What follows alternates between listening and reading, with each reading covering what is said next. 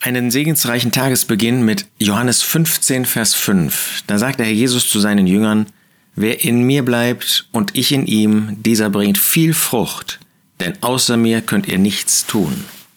Der Jesus spricht hier zu Jüngern und stellt sich als der Weinstock, als der wahre Weinstock vor. Sie waren die Reben. Jeder, der sich zu dem Herrn Jesus bekannte, war so eine Rebe an diesem Weinstock. Und der Jesus macht deutlich, nur dann, wenn eine Rebe Frucht bringt, dann kann sie am Weinstock bleiben. Das macht deutlich, der Jesus spricht hier nicht zu solchen, die automatisch sozusagen vor seinem Auge Gläubige sind.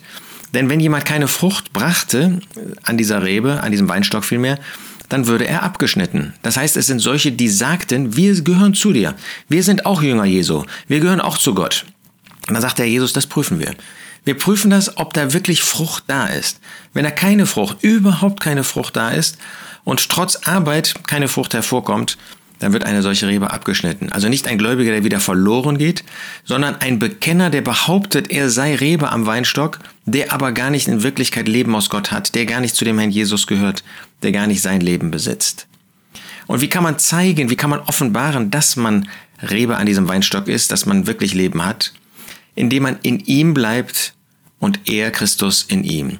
Wer in ihm bleibt, das heißt, wer diese praktische Gemeinschaft mit dem Herrn Jesus sucht, Wer ein Leben führt, in dem der Herr Jesus den ersten Platz hat, den zentralen Platz im Leben, in dem bleibt auch Christus, in dem kann sich Christus offenbaren, in dem kann Christus wirksam werden und wirken, in dem kann Jesus Christus kann Leitung und Führung sein.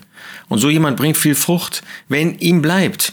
Ja, wer die Gemeinschaft mit ihm verwirklicht, wer in der Verantwortung vor ihm und mit ihm sein Leben führt und in dem sich Christus offenbaren kann, der bringt Frucht. Nicht nur etwas Frucht, sondern viel Frucht.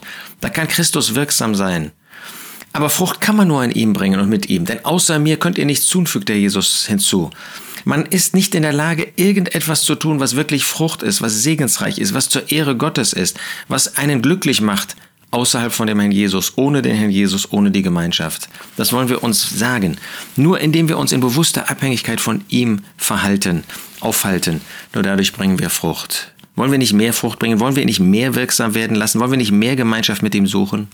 Wer in mir bleibt und ich in ihm, dieser bringt viel Frucht, denn außer mir könnt ihr nichts tun.